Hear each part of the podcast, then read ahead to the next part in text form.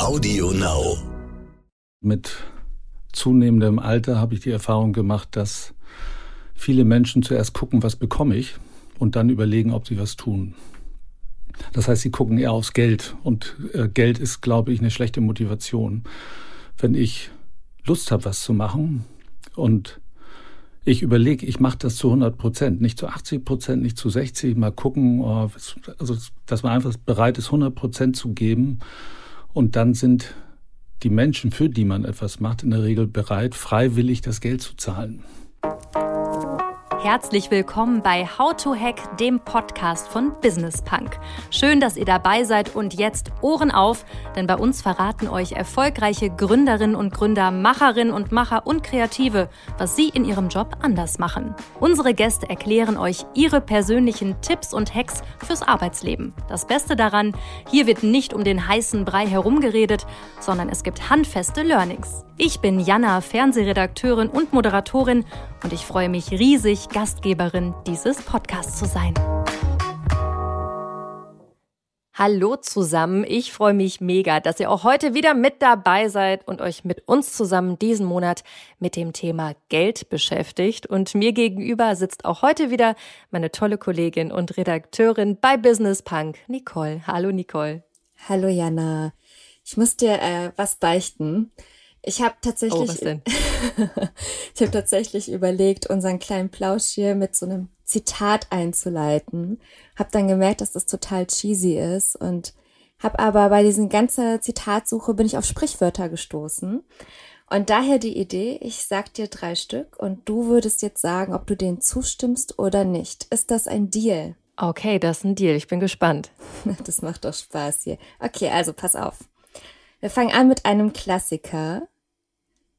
Geld macht nicht glücklich. Das stimmt. Geld macht nicht glücklich. Definitiv. Okay, ein zweiter Klassiker. Zeit ist Geld. Ja, das stimmt. Da würde ich auf jeden Fall sagen, Haken dran. Ja. Auch beruflich oder auch privat? Beides. Beides. Okay. Also Zeit ist mein kostbarstes Gut. Bin ich ganz ehrlich. Okay.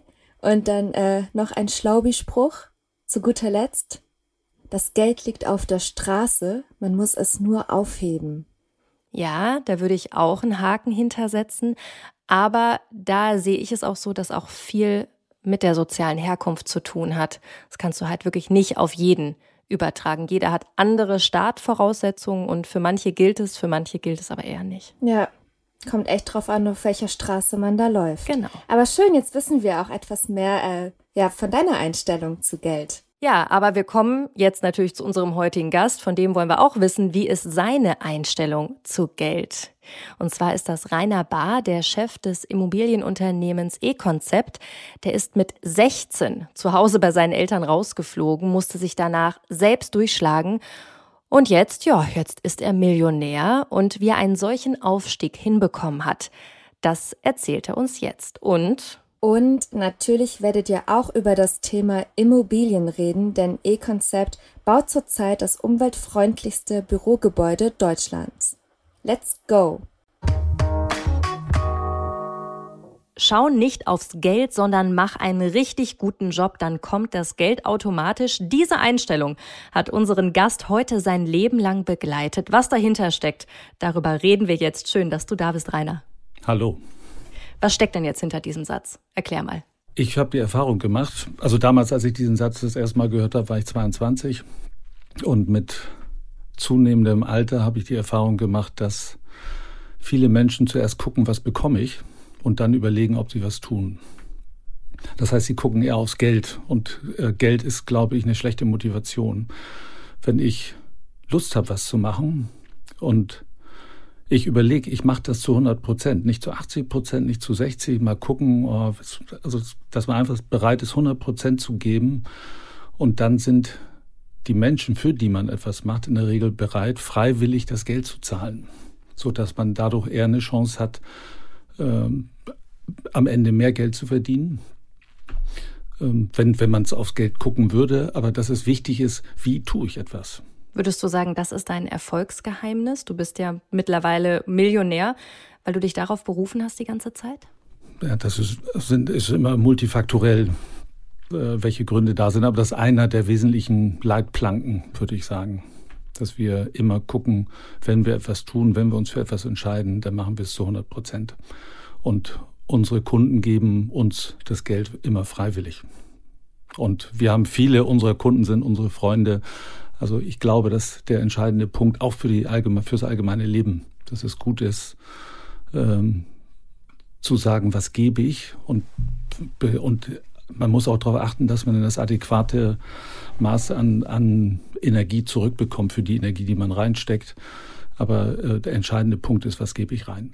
Deine Einstellungen, viele Glaubenssätze, die du jetzt hast, die dich auch so erfolgreich gemacht haben, kommen auch aus deiner Kindheit, aus deiner Jugend, die ganz schön ja, aufregend war. Also ich habe gelesen, dass du mit 16 bei deinen Eltern rausgeschmissen wurdest. Seit dieser Zeit lebst und versorgst du dich ohne Hilfe deiner Eltern. Wie prägend war diese Zeit, diese Erfahrung?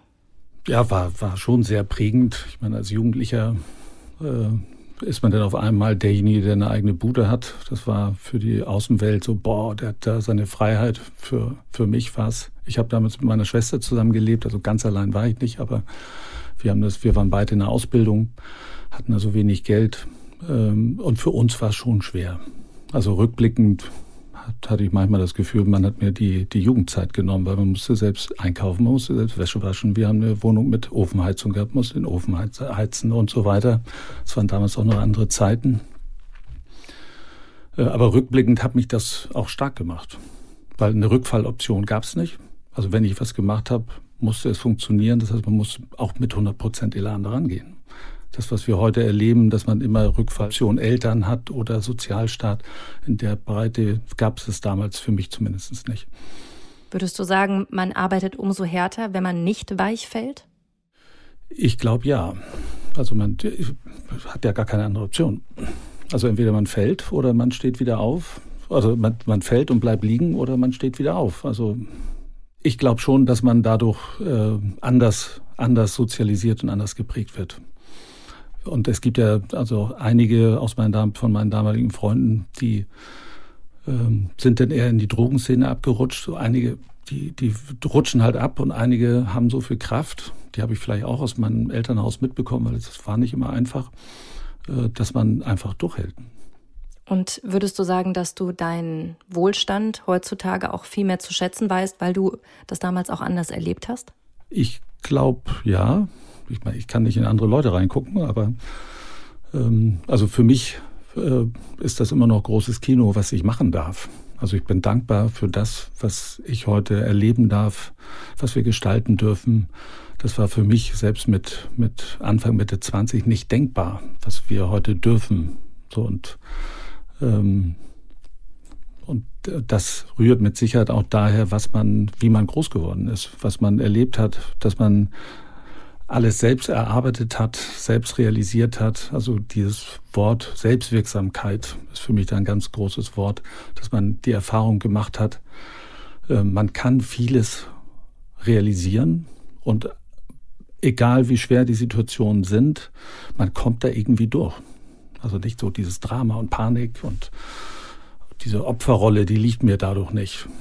Ich erlebe ganz viel Opferrolle hier in, in dieser Gesellschaft. Alle möglichen Leute sind Opfer und dann neigt man dazu zu jammern. Und das habe ich aufgrund meines Lebensweges wahrscheinlich anders erlebt und gehe deswegen einen anderen Weg.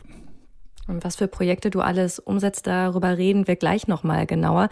Ich möchte noch mal ein bisschen in deiner Jugend bleiben. Denn seit deinem 18. Lebensjahr hast du auch drei Jahre mit einem evangelischen Pastor im Pastorat in einer WG zusammengelebt. Also wirklich ganz prägende Jahre, die du da verbracht hast. Was hast du aus dieser Zeit mitgenommen?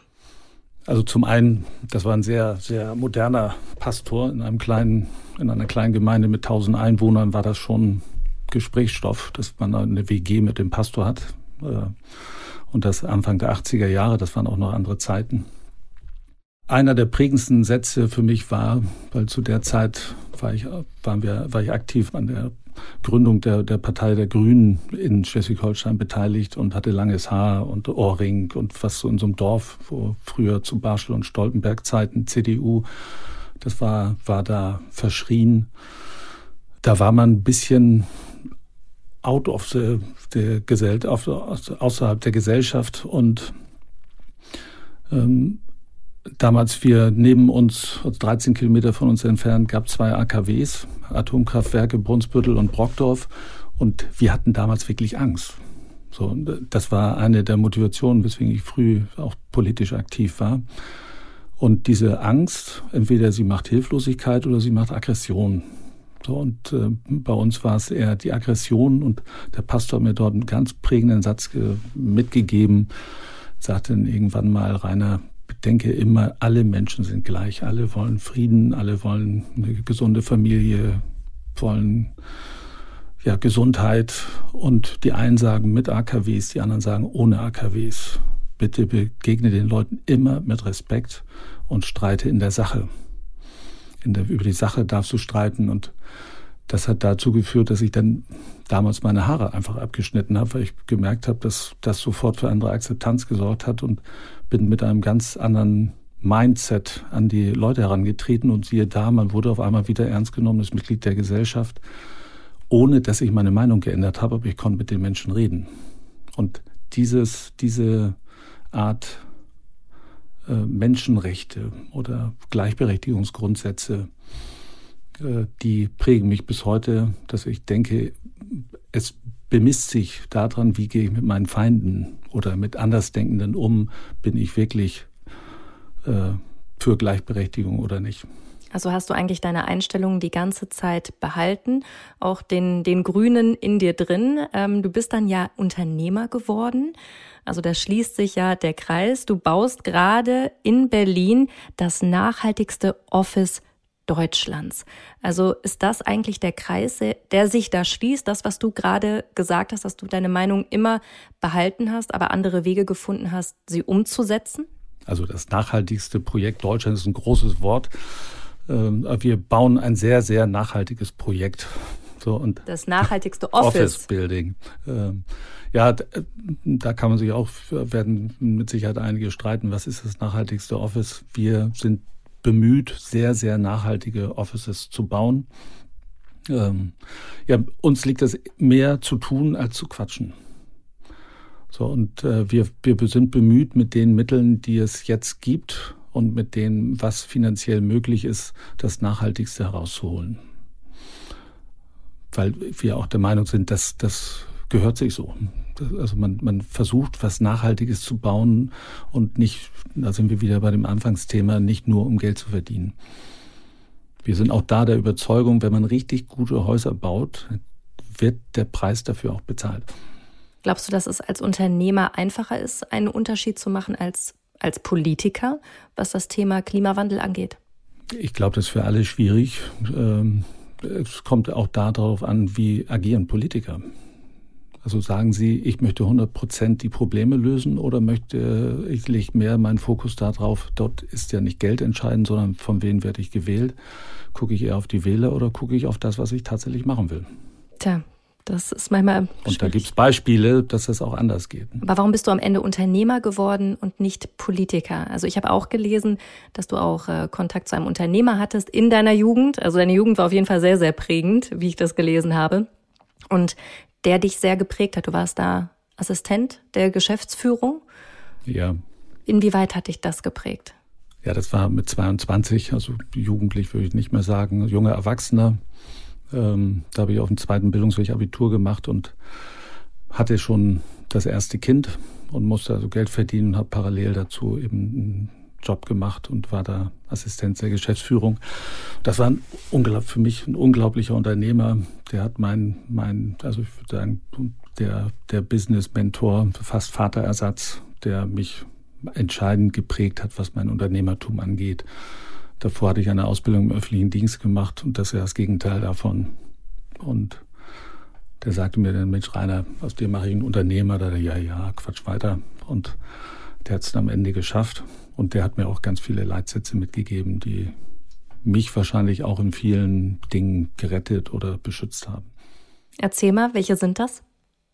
Ja, das ist ein Hamburger Kaufmann gewesen. Das sind so, glaube ich, so die hanseatischen Kaufmannssätze. Ähm, da gibt es viele, also ein Satz, mach wegen Geld nie Feinde. Mhm. Mach dir keine Feinde. Wenn du, weil das rächt sich auf Dauer, du musst dann gegen die Energie deiner Feinde gegen, gegen anarbeiten und wenn du schon genug Geld hast, ist es noch blöder. So, also das bedeutet, geh immer in den Mittelkreis. Auch wenn du mehr weißt als der andere, du eigentlich strategische Vorteile hast, versuch in den Mittelkreis zu gehen, so dass du nie Verlierer produzierst. Und das, glaube ich, ist, das hat uns äh, sehr gut getan und unsere Firma, wir sind jetzt seit, seit über 30 Jahren am Markt, äh, wir zeigen, dass man mit solchen Sätzen in der, im Kapitalismus sehr erfolgreich sein kann, weil die Geschäftspartner das sehr zu schätzen wissen. Und da sind wir wieder bei dem Thema Vertrauen. Er hat immer gesagt, Vertrauen ist unsere Währung, denn nur über Vertrauen bekommt man am Ende äh, die, die notwendige Liquidität in Form von Geld, um große Projekte realisieren zu können. Dabei ist die Immobilienbranche ja eigentlich auch ziemlich verschrien, ne? Immobilienhaie gerade in Berlin. Wie wollt ihr denn dagegen ankommen, gegen so ein Image? Das ist schwierig. Also wir werden, werden natürlich auch mit, mit, mit diesem Image der Branche äh, in einen Topf geworfen.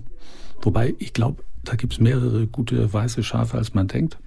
Das ist eher auch ein, ein Image, äh, das wir versuchen auch ein bisschen aufzupolieren. Ähm, ich würde sagen, in, in Berlin die, die Branche, die mit am stärksten diskriminiert wird, sind die Bauträger. Also ich will jetzt nicht zum Jammern anfangen, aber man muss da schon ein dickes Fell haben, um dagegen anzugehen. Äh, wir haben das Glück, dass wir uns davon nicht irritieren lassen. Wir arbeiten sehr, also nicht groß in der Öffentlichkeit, so dass wir, dass es noch, noch erträglich ist. Also aber kannst du auch die Leute verstehen, die da irgendwie in ihren Vierteln sagen, ich möchte, dass das so bleibt, nicht, dass das von großen Bauträgern irgendwie gekauft wird, renoviert wird und dann teurer wieder verkauft wird? Ja, das ist, also ich, ich habe, äh, ich weiß, wie, wie, wie, dass man sich wohlfühlt, dass man ein Heimatgefühl hat. Ähm, und das Heimatgefühl prägt sich immer von mit dem, was man gerade hat, in dem man sich wohl, äh, wenn man sich wohlfühlt. Ähm, also ich habe begonnen hier in Berlin im Prenzlauer Berg. Man, das kann man sich heute gar nicht mehr vorstellen. Alle laufen da durch, finden es toll. Ähm, als wir 94, 93, 94 dorthin gezogen sind, da waren in der Kollwitzstraße drei Häuser saniert. Der Rest war Schrott. Also noch mit Kriegsschäden, 30, 40 Prozent der Wohnungen waren nicht bewohnbar. So, und das musste saniert werden. Das ist, da ging es, auch die, die ganzen Stories, die da erzählt werden, wie man Leute rausgeschmissen hat. Die meisten sind freiwillig gegangen, weil sie gesehen haben, das geht nicht und viele Menschen gesagt haben, jetzt wird mein Haus saniert, dann rechts neben mir, links neben mir, gegenüber. Also ich werde die nächsten 10, 15 Jahre mehr oder weniger auf einer Baustelle leben. Das hat dazu geführt, dass eben über 90 Prozent der Bevölkerung äh, dort äh, ja im Grunde genommen sich verändert hat. Aber jetzt kommt's. Hm? Also wir machen es seit 95 das ist 2000 so gewesen, dass dir gesagt wird, jetzt wird gentrifiziert. 2007, 2008, 2009 war es so. 2015, 2016 kam die dritte Gentrifizierungswelle. Und jedes Mal sind die, die dann hingezogen sind, sagen, oh, jetzt verändert sich es nochmal. Ich möchte mein schönes Zuhause behalten. Das ist, und am Ende in solchen Diskussionen habe ich mir gesagt, ja, wie lange wohnst du hier? Ja, seit 2005. Ja, ich wohne seit 94 hier. Das ist mein Kiez. Nicht deiner. Also ein bisschen provok provokant. Ähm, man muss sich vor Augen halten, die ehemalige DDR gab es 28 Jahre. 28 Jahre Misswirtschaft und sich nicht um Häuser kümmern haben dazu geführt, dass in der gesamten DDR die Häuser Schrott waren. Also es war, waren alles sanierungsbedürftig. Jetzt hat man es innerhalb von 30 Jahren wieder auf den Stand gebracht, wie es jetzt ist. Ich weiß, ich kenne überhaupt keine Alternative. Und irgendeiner muss sich um die Häuser kümmern und die Privatwirtschaft, die ja doch äh, über 60 Prozent oder um 60 Prozent der Wohnung hat, so ganz schlecht machen die das, glaube ich, nicht. Und die, die Ängste, die da sind, ich glaube, dass viele davon äh, überzogen sind und fehlerhaft in den Markt gestreut wurden. Kannst du das mal in Zahlen ausdrücken, wie viele Projekte du jetzt in den ganzen Jahren schon gemacht hast, wie viel Umsatz habt ihr in der Zeit gemacht? Wie viel Gewinn? Also die Zahlen, die du nennen kannst und darfst. Ja, also insgesamt haben wir über 80 Häuser äh, im eigenen im Besitz unserer Firma gehabt. Einige haben wir also und, und über 30 haben wir direkt selber saniert, anderen haben wir die Baugenehmigung gemacht ähm, oder einige haben wir auch nach wie vor im Bestand. Und das Gesamtvolumen liegt bei irgendwo zwischen 350 und 400 Millionen Euro. Schon unglaublich, oder? Mit solchen riesigen Summen zu hantieren. Wenn du jetzt nochmal zurückdenkst an den 16-jährigen Rainer, der damals frisch von zu Hause rausgeschmissen wurde. Ja, deswegen sage ich, das war, ist für mich damals nicht denkbar gewesen, was wir hier bewegen können. Aber da auch mein Mentor, der hat mal gesagt, als ich das erste Mal bei ihm äh, mehr als eine Million verantworten sollte, hat gesagt, Rainer, mach dir keine Sorgen. Zwischen 10.000 Euro und eine Million sind zwei Nullen. Damit kann man eine Klotür mehr beschriften. mehr ist das nicht. So, also der hat mir die Angst vor großen Zahlen genommen. Ist das wichtig, einen Mentor zu haben, gerade als Unternehmer? Ja, ich bin in einem Handwerkerhaushalt groß geworden, auf dem Land. So in der Schule, zuerst Realschulabschluss, da wurde einem beigebracht, wie bewirbt man sich. Also ähm, das heißt, die Ideen, also die Ideen, sich selbstständig zu machen oder eine eigene Firma zu gründen oder große Schritte zu wagen, die war in Gedanken gar nicht da. Und die eigenen Gedanken, das, das sehe ich rückblickend so, das ist das größte Gefängnis, das jeder Mensch hat. Wenn ich den Gedanke gar nicht zulassen kann und nicht habe, dann kann ich ihn auch nicht leben. Und der hat mir eine ganz andere Welt gezeigt und mir die Welt so eröffnet, dass ich auf einmal in diesen Größenordnungen, in diesem Anderssein überhaupt denken und deswegen auch so handeln konnte. Mhm. Man kann nur das werden, was man sieht. Das sagt man ja auch ganz oft. Und ich finde, dass wir ja auch heutzutage in der Schule immer noch zum Angestellten erzogen werden und nicht zum Unternehmer. Also da hat sich gar nicht so viel verändert, Rainer. Das mag so sein. Ja, das ist mit Sicherheit so. Und man muss natürlich auch offen dafür sein. So, wir erleben bei vielen, äh, dass sie nicht offen dafür sind. Aber wenn man diese Offenheit hat und dann, dann so einen Mentor hat, ist das Wahnsinn. Also auch das stärkt einem den Rücken. Das ist also irre. Total. Lass uns doch mal kurz zurück zur Immobilienbranche kommen. Ich habe ein Zitat gelesen über dich. Für ihn sind Immobilien nicht nur Gebäude, sondern Kunstwerke. Wow. Was steckt denn da dahinter? Auch, er hat mich auch ein, ein, der Architekt, mit dem wir die ersten Häuser gebaut haben, sehr geprägt. Der hat mir damals gesagt, Rainer, wir müssen eine tolle Fassade bauen. Mit der Fassade bauen wir die Kulisse für das Theaterstück auf der Straße. Wenn wir eine schöne Kulisse bauen, wird es ein schönes Schauspiel. Wenn wir eine hässliche Kulisse bauen, sieht es anders aus. Das ist die Verantwortung, die wir haben der Öffentlichkeit gegenüber. Wir bauen also nicht nur schöne Wohnungen nach innen, sondern ähm, das sieht man in den Ghettoisierungen der, der hässlichen Plattensiedlungen. Man baut auch für die Öffentlichkeit. Und deswegen ist es wichtig, dass man versucht, schöne, ansprechende Häuser zu bauen. Und das machen wir. Und man baut auch für den Klimaschutz, zumindest in der Zukunft. Ich glaube, was viele nicht wissen, ist, dass die Baubranche auch einen großen Anteil an den CO2-Emissionen hat auf der Welt. Jetzt setzt ihr euch ja dafür ein, auch grün zu bauen. Wie herausfordernd ist das? Und glaubst du, dass das die Zukunft ist? Also, dass da einfach extrem drauf geachtet werden muss? Also natürlich müssen wir uns dem Klimawandel widmen. Das ist überhaupt gar kein Thema. Die Frage ist, womit kriegt man die, die, die effizientesten Ergebnisse hin?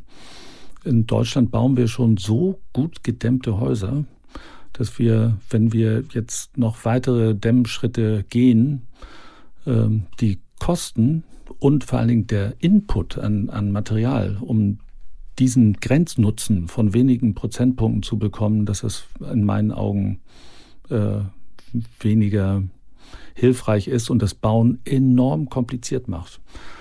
Also man muss auch das ganzheitlich sehen. Ich glaube, dass wir jetzt in einem Punkt sind, wo es Sinn macht, klimaverträgliche Gebäude zu bauen. Das hat nicht nur was mit der Dämmung der Fassade zu tun, aber dass wir insbesondere bei der Dämmung der Fassaden einen, einen Punkt erreicht haben, der, den man eher zwei, drei Schritte zurückdrehen sollte, um das Bauen wieder einfacher und billiger zu machen, äh, ohne dass wir maßgeblichen Einfluss auf, auf den Klimawandel haben. Also ich kann nur ein Beispiel nennen. Wir haben 2006 ein Gebäude gebaut, das fast baugleich ist mit einem Gebäude, das wir 2016 gebaut haben. Und ähm, wenn man tatsächlich die Energieverbräuche und dazwischen lagen mehrere Verschärfungen des, der, der Klimaschutzmaßnahmen oder der Dämmmaßnahmen. Und die beiden Gebäude verbrauchen fast genau gleich viel. Sogar das über drei Jahre, 18, 19, 20 haben wir gerechnet, haben wir es angeguckt, hat das Haus von 2006 sogar geringfügig weniger Energie verbraucht als die neuen Häuser.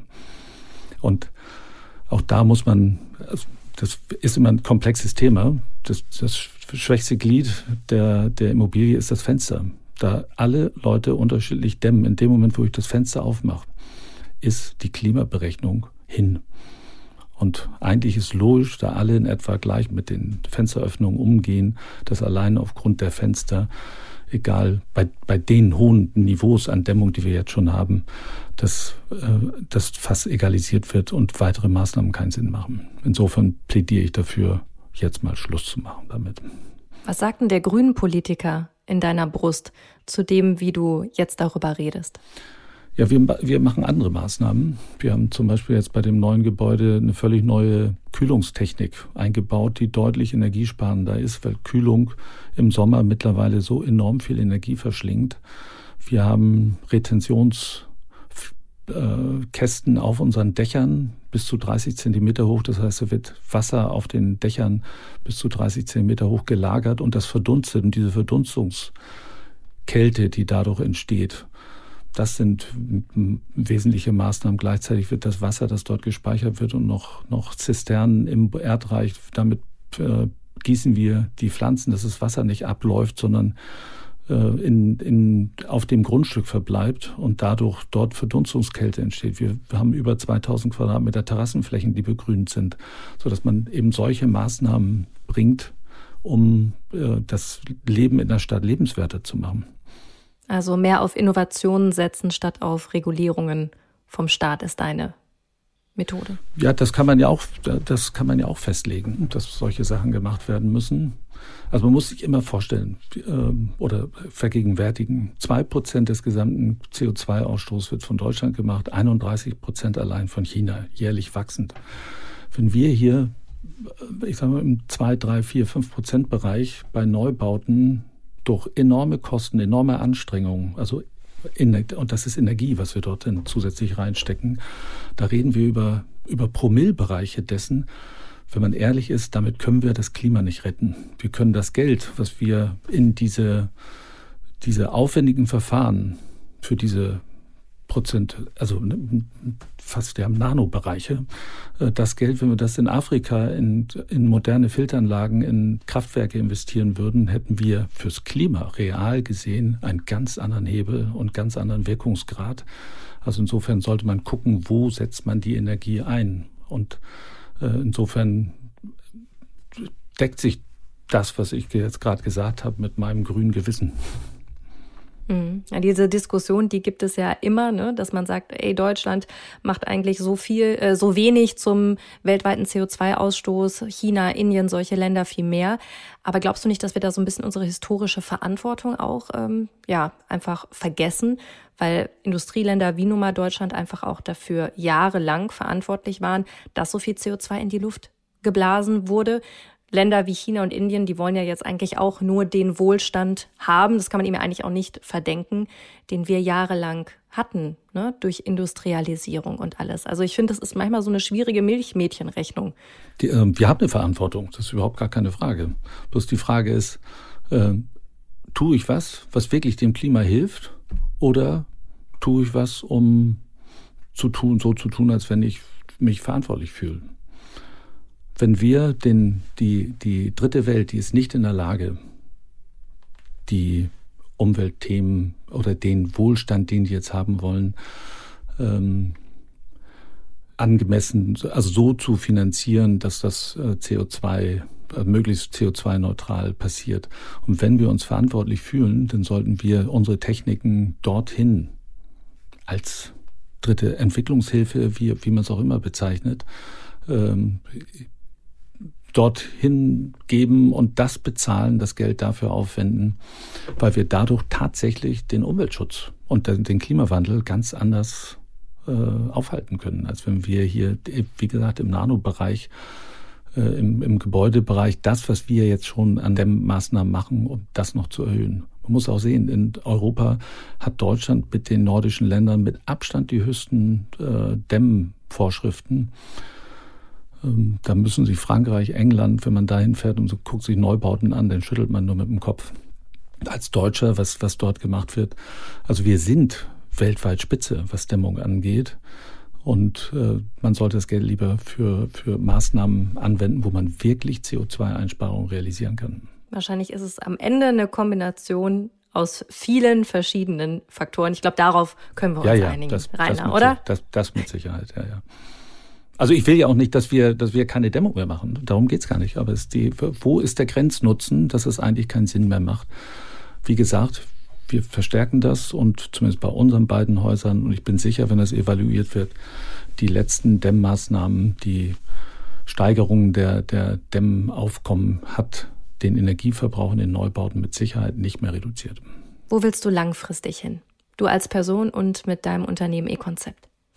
Ich habe das Glück, dass mein Stiefsohn, also Sohn meiner Frau, wir sind Patchwork, äh, aber wir leben zusammen, seitdem er drei ist, äh, die Firma übernehmen will, auch schon als Geschäftsführer eingestiegen ist. Das heißt, wir sind dann wirklich ein Familienunternehmen, das in die nächste Generation wächst.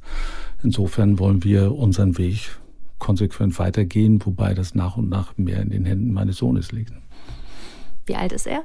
27. Mhm. Du bist ja mittlerweile auch, habe ich gesehen, fünffacher Großvater. Stimmt. Äh, das Familienleben ist immer wichtiger für dich. Ziehst du dich jetzt auch so ein bisschen dann zurück, weil du das noch mehr genießen willst, weil du ja wahrscheinlich auch jetzt jahrelang viel gearbeitet hast und wenig Zeit für die Familie hattest? Auf jeden Fall.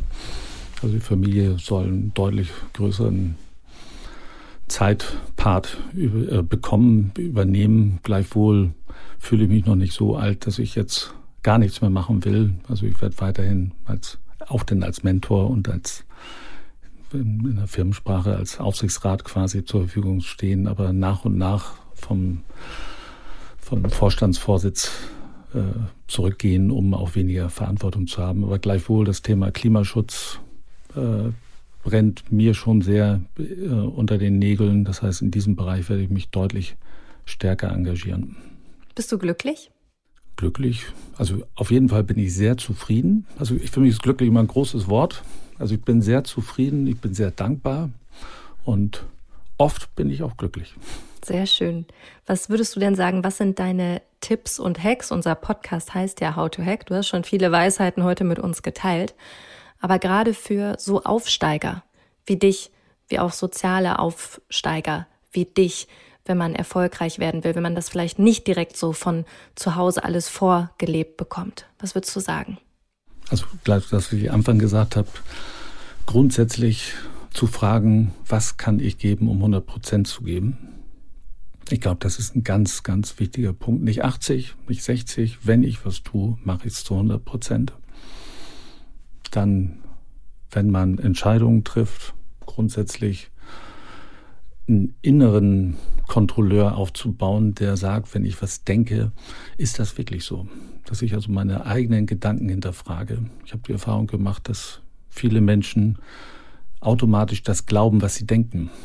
Und unser Kopf spielt uns schon oft so manche Marionette vor, dass man nochmal eine Nacht drüber schläft.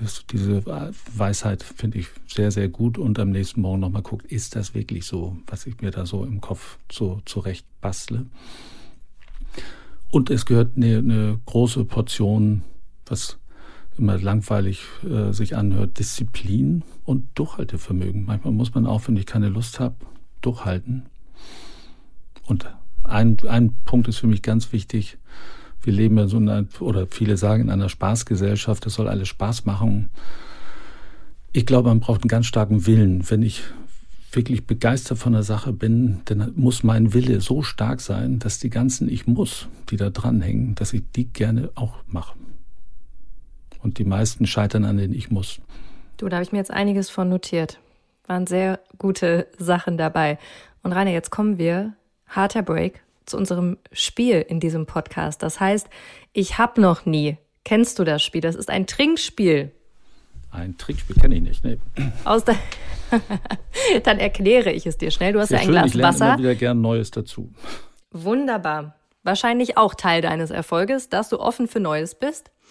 Also dieses Spiel heißt, ich habe noch nie und wenn deine Antwort auf meine Frage doch ist, dann musst du einen Schluck trinken. Und wenn deine Antwort stimmt ist, dann kannst du das Glas stehen lassen. Ich werde dir das gleich nochmal erklären. Normalerweise spielt man das auch mit Alkohol, aber es ist 11.30 Uhr am Mittag. Das lassen wir mal lieber. Und ich fange einfach mal an. Das kriegen wir auf jeden Fall hin. Also, ich habe noch nie mal richtig viel Geld bei einem Immobilienprojekt verloren. Stimmt. Hast du noch nie richtig viel Geld verloren? Noch nie. Ach was. Das äh, hätte ich jetzt nicht gedacht. Ist doch eigentlich auch ein relativ äh, spekulatives Business. Wie hast du das geschafft? Äh, ja, das denkt man, dass es spekulativ ist. Wie gesagt, ich habe einen sehr tollen Mentor gehabt. Der hat, das auch ein, ein weiterer äh, Leitsatz. Wenn du eine Chance nutzen willst und eine Entscheidung triffst, eine Entscheidung ohne Risiko gibt es nicht. Wenn es, wenn das kein Risiko hat, ist es keine Entscheidung. Okay, wenn du die Entscheidung aber getroffen hast, ab dann machst du nur noch Risikomanagement. Hört sich auch blöd an, ist langweilig, aber dieses wir schalten, wir haben ein sehr, sehr strenges Risikomanagement und das hat uns bisher vor allen großen Krisen bewahrt oder wir sind in allen Krisen dadurch eher stärker geworden und haben eben wenig verloren. Und es gab ja einige Krisen in der Immobilienbranche. Erinnern wir uns an die Finanzkrise 2008, wo vieles geplatzt ist. Jetzt gehen die Zinsen wieder hoch. Das ist ja eine Branche, ihr seid ja einfach eine Branche, die auch so sehr volatil ist, ne? von äußeren Einflüssen geprägt. Eigentlich, eigentlich, ähm, wenn man ganz bestimmte Sachen einhält, nicht.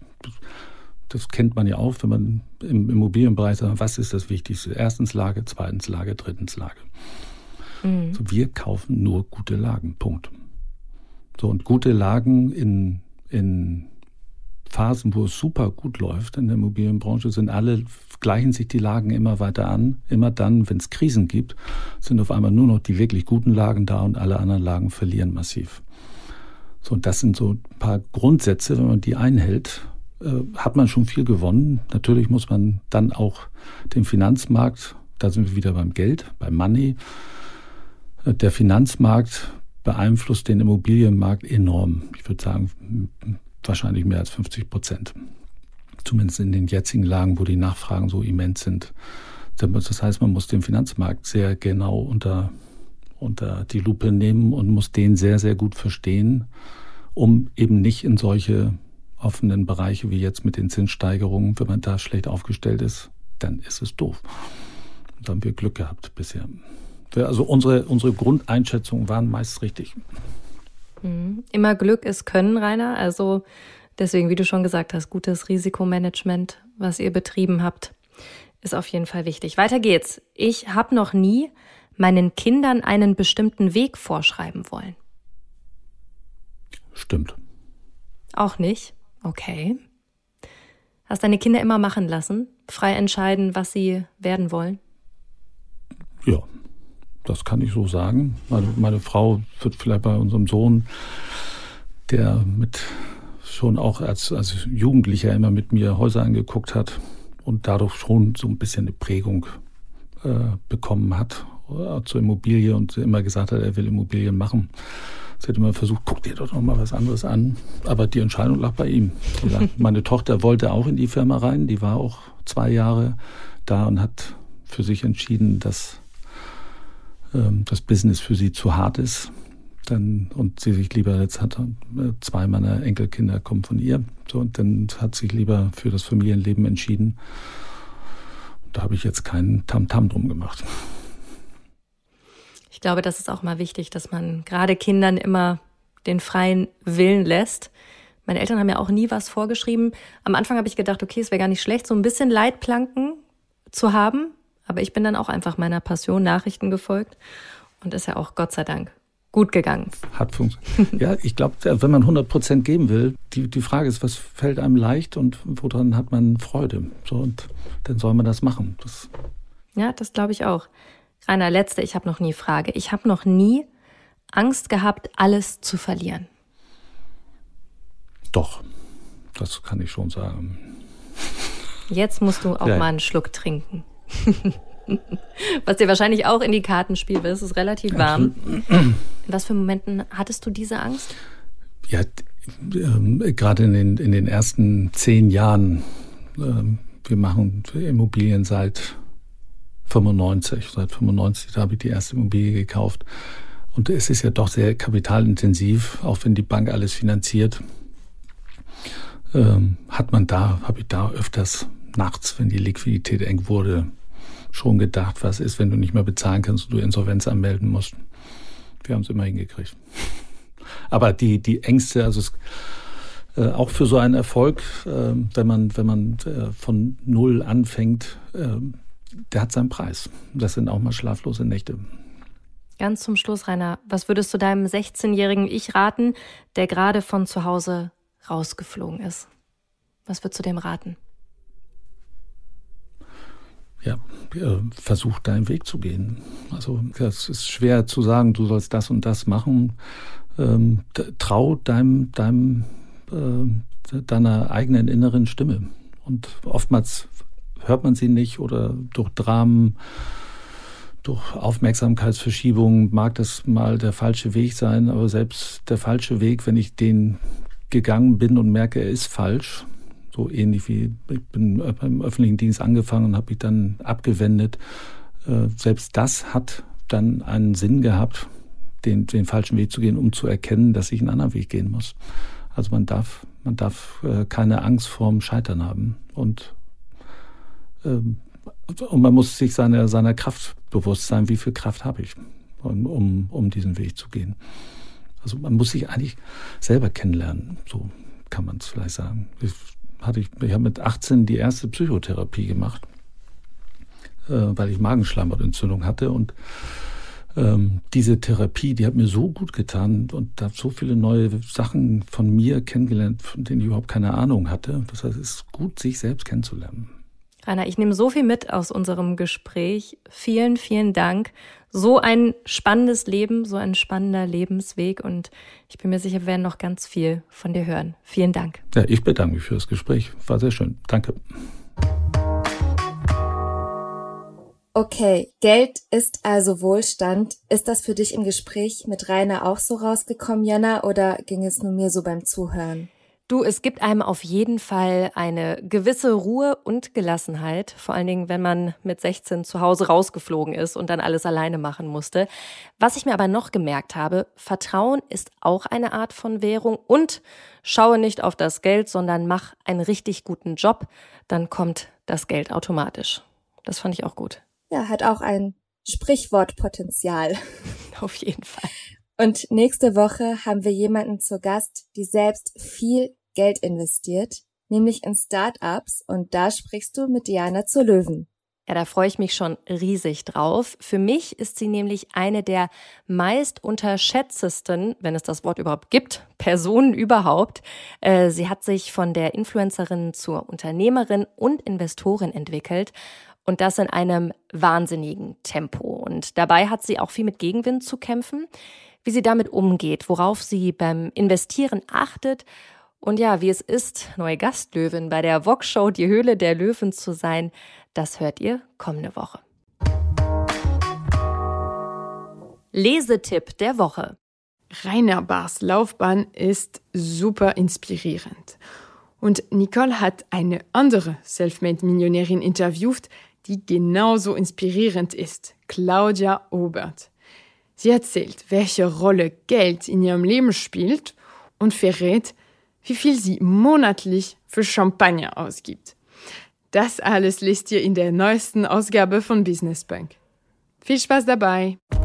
Das war How to Hack für heute. Ich hoffe, es hat euch gefallen.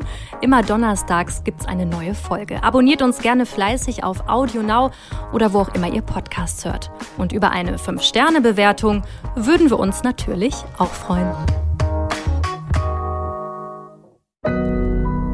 Audio Now.